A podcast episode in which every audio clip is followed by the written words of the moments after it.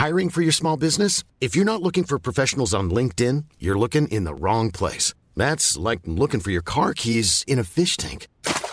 LinkedIn helps you hire professionals you can't find anywhere else, even those who aren't actively searching for a new job but might be open to the perfect role. In a given month, over 70% of LinkedIn users don't even visit other leading job sites. So start looking in the right place. With LinkedIn, you can hire professionals like a professional. Post your free job on linkedin.com slash people today.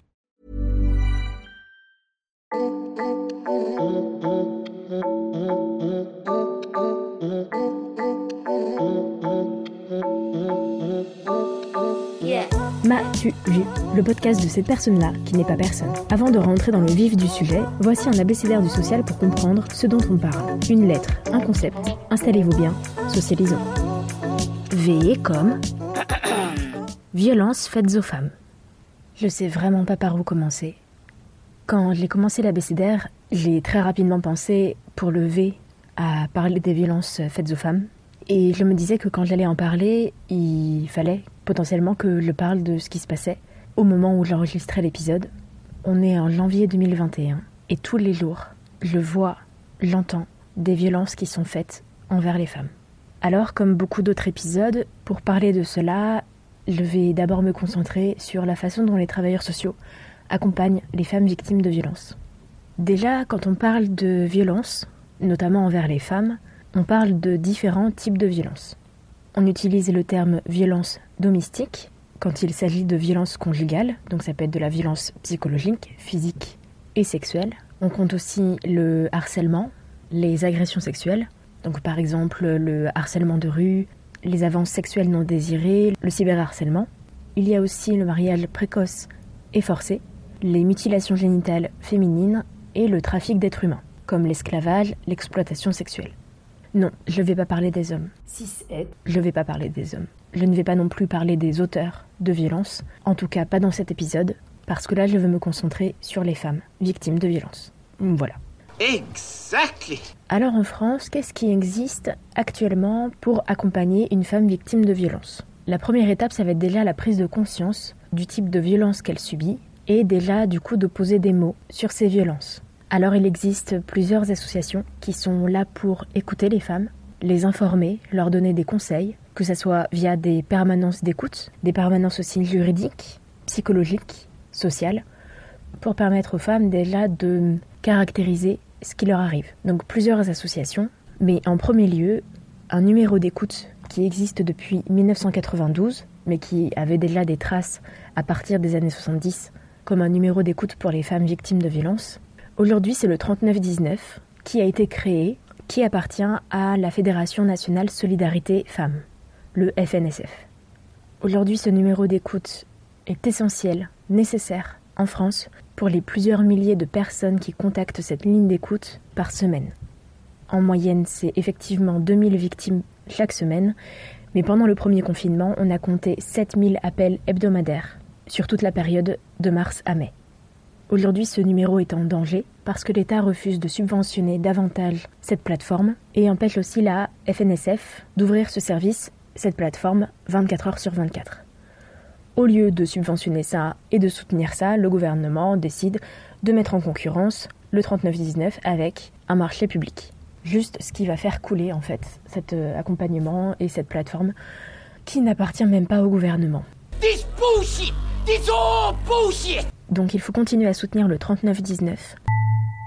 J'ai moi-même été amenée à appeler ce numéro-là au moment où je n'arrivais pas à poser des mots sur ce que je subissais, et c'était des violences sexuelles. Et j'avais besoin de raconter mon histoire auprès de quelqu'un qui était formé. J'avais besoin de quelqu'un qui me dise je te crois. J'avais besoin de quelqu'un qui m'écoute, me rassure, m'informe. Et c'est ce que fait le 3919. Donc une fois avoir posé les mots sur ce qu'il se passe, sur ce qui arrive aux femmes, la prochaine étape peut être de porter plainte. En effet, pour tout acte de violence envers une femme, les gendarmeries sont dans l'obligation de prendre la plainte. Pourtant, en 2019, il n'y a eu que 12% des femmes qui ont porté plainte après une violence sexuelle. Pourquoi 12% Pourquoi pas 100% euh, Vu que c'est leur droit et que c'est la loi. Eh ben, quand on voit la façon dont Cécile, dernièrement, a été assassiné par son ex-conjoint après 22 plaintes déposées et une 23e refusée. Qui peut voir encore dans le judiciaire une façon d'être écouté et de trouver une action de la part de la justice aussi, en 2019, 7 femmes victimes sur 10 déclarent avoir subi des faits répétés, malgré des plaintes. Unbelievable. Ça veut dire qu'il se passe quoi quand il y a une plainte? Alors, il peut y avoir une plainte au civil ou une plainte au pénal, selon la gravité des faits et selon, bah, du coup aussi, euh, la façon dont elle aura été euh, récupérée euh, par les forces de l'ordre. Et après, il peut y avoir des mesures mises en place. Ça peut être des mesures d'éloignement, ça peut être des mises à l'abri. Et c'est dans ces mises à l'abri que les travailleurs sociaux ont un rôle à jouer. Quand je parle de mise à l'abri, ça peut être au niveau de l'hébergement, mais ça peut être aussi au niveau d'un accueil de jour. Parce que euh, les personnes auront trouvé un autre logement ou être seules ou avec euh, ses enfants. Mais il faut aussi quand même un service social pour pouvoir aider les femmes à s'en sortir. Et qu'est-ce que font les travailleurs sociaux concrètement? L'idée c'est de travailler sur différents axes et quand une personne vient tout juste d'être mise à l'abri, l'idée ça va être de travailler notamment au niveau administratif. C'est-à-dire que quand on construit sa vie avec quelqu'un, ou quand on a dû quitter sa ville, quitter son emploi, parce qu'on n'était plus en sécurité dans ces environnements-là, eh ben, il faut tout reconstruire au niveau euh, de la sécurité sociale, au niveau de la banque, au niveau du logement, au niveau des professionnels médicaux qui sont tout autour des femmes. Mais ça va être aussi un accompagnement au niveau psychologique, au niveau social. Donc l'idée, ça va être de créer du réseau autour de la personne, un réseau qui est safe et qui va faire que les femmes vont pouvoir devenir plus indépendantes et recréer petit à petit une vie à elles, loin des violences qu'elles auront connues. Parce que ce qu'il faut réaliser dans l'accompagnement des femmes victimes de violences, c'est à quel point la violence réside dans des petits détails. Et ça peut être tout simplement d'avoir le nom de son, ex-conjoint et de vouloir se défaire de ce nom. Et donc ça veut dire qu'il faut faire des démarches auprès euh, de la mairie pour la carte d'identité, auprès de la banque pour euh, changer le nom. Enfin voilà, ça va être des petites choses comme ça où petit à petit, les femmes vont défaire le lien qu'elles ont avec leurs agresseurs. Et à chaque fois, ce sont des petites victoires, mais en même temps, c'est aussi faire face à toutes des procédures administratives qui n'ont aucun sens, évidemment, et qui contribuent à toute la violence psychologique que les femmes peuvent subir. Aussi, les travailleurs sociaux vont pouvoir travailler avec les femmes sur une orientation vers un logement. Un logement qui garantirait un cadre de vie et une sécurité pour les femmes et potentiellement leurs enfants aussi. Dans tous les cas, tout est à reconstruire et c'est pour ça que les associations, les organismes, toutes les structures du social sont autant en demande de subventions, en demande d'aide humaine, matérielle, financière, pour pouvoir accompagner ces femmes. Là, j'ai beaucoup parlé de violences conjugales. Je voulais aussi aborder la question des violences au travail, des violences liées au cyberharcèlement. Et en fait, ce qu'il y a à retenir, c'est que la je pourrais faire une liste exhaustive du nombre de femmes qui sont victimes de violences en fonction de leur situation. Quotidiennement, les femmes sont victimes de violences parce qu'elles sont en situation de handicap, parce qu'elles sont travailleuses du sexe, parce qu'elles ont une identité de genre différente de celle qui leur a été assignée à la naissance, parce qu'elles ont une orientation sexuelle différente de la norme établie, parce qu'elles sont en situation de grande précarité, parce qu'elles sont à la rue, parce qu'elles sont étrangères, parce qu'elles sont mères, parce qu'elles ont des troubles psychiques. Je peux continuer encore très longtemps comme ça. Ma question maintenant, c'est dans tous les agréments des structures du social, dans tout ce qui existe comme association, souvent on parle de violence des femmes avec un statut autre que celui de femme. Alors quand on voit le chiffre de 99% de femmes qui auront connu des violences dans leur vie, que ce soit psychologique, hein, euh, économique, verbale, administrative, sexuelle, comment ça se fait qu'on peine à avoir partout en France des structures, des organismes pour les femmes? Point. Parce que déjà être une femme, c'est déjà en 2021 d'être sûr de subir à un moment ou à un autre, de façon répétée, des violences. Oh, this is bad. This is very bad. Pour préparer cet épisode, j'ai forcément regardé un peu du côté des films, des séries, des bouquins, des jeux vidéo, tout ça, qui parlent des violences faites aux femmes. Mais je me suis mis plusieurs contraintes pour euh, ces références.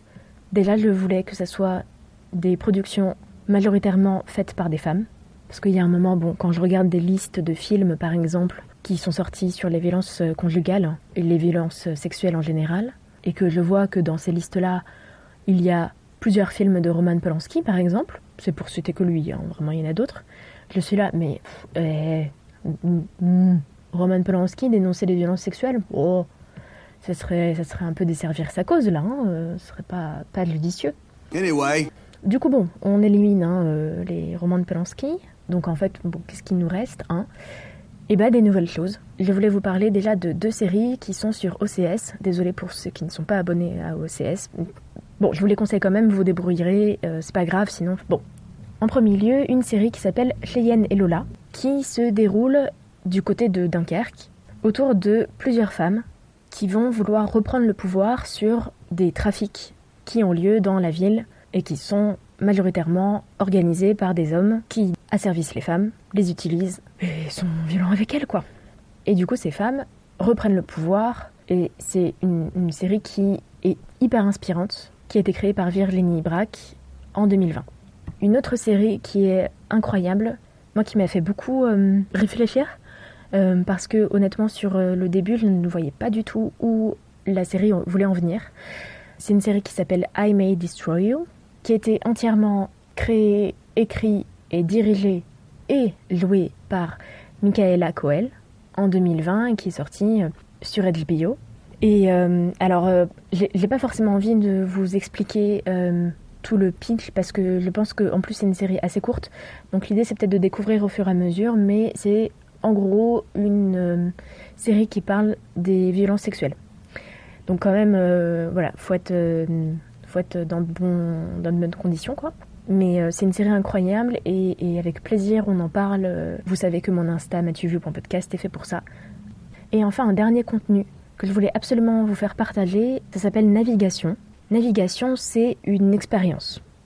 C'est une expérience qui se fait en cliquant sur le lien que je vais vous mettre en description de l'épisode du podcast. C'est un jeu vidéo slash court métrage créé par Faiseuse, qui est un collectif de femmes qui font, qui font dans le sens le plus large possible. Et c'est un collectif, une association qui est incroyable, qui pousse et soutient la production féminine. Donc la navigation, ça a été créé par Marion Séclin et Nathalie Séjean. Et bon là il faut vraiment que je vous prévienne euh, en amont. C'est une expérience qui dure environ 10 minutes. On ne peut pas retourner en arrière, on ne peut pas faire de pause. On est dans l'obligation de le regarder. Alors, bon, faut cliquer sur le lien hein, quand même, mais euh, vraiment, je vous invite à faire cette expérience qui est vraiment incroyable. Moi, ça a été une claque pour moi. Et si je vous en parle dans cet épisode-là, c'est pas pour rien, vous faites un peu le lien, mais je vais pas vous en dire plus. Voilà, vous, verrez bien. Et pareil, on en parle quand vous voulez. Je ne sais pas si je vous ai appris grand chose dans cet épisode, mais moi ça m'a fait du bien de parler sur ça. C'est la première fois, mais c'est sûrement pas la dernière. Parce que tant qu'on verra des chiffres aussi élevés sur les violences faites aux femmes, il faudra en parler. Évidemment, vous pouvez toujours retrouver des contenus dessus sur mon Insta podcast et je suis toujours là pour en parler avec vous. Alors venez et à très vite pour la prochaine lettre. Merci d'avoir écouté cet épisode de Mathieu Vu, le podcast de cette personne-là qui n'est pas personne. Je suis Alice Sévin, créatrice de ce podcast. À très vite.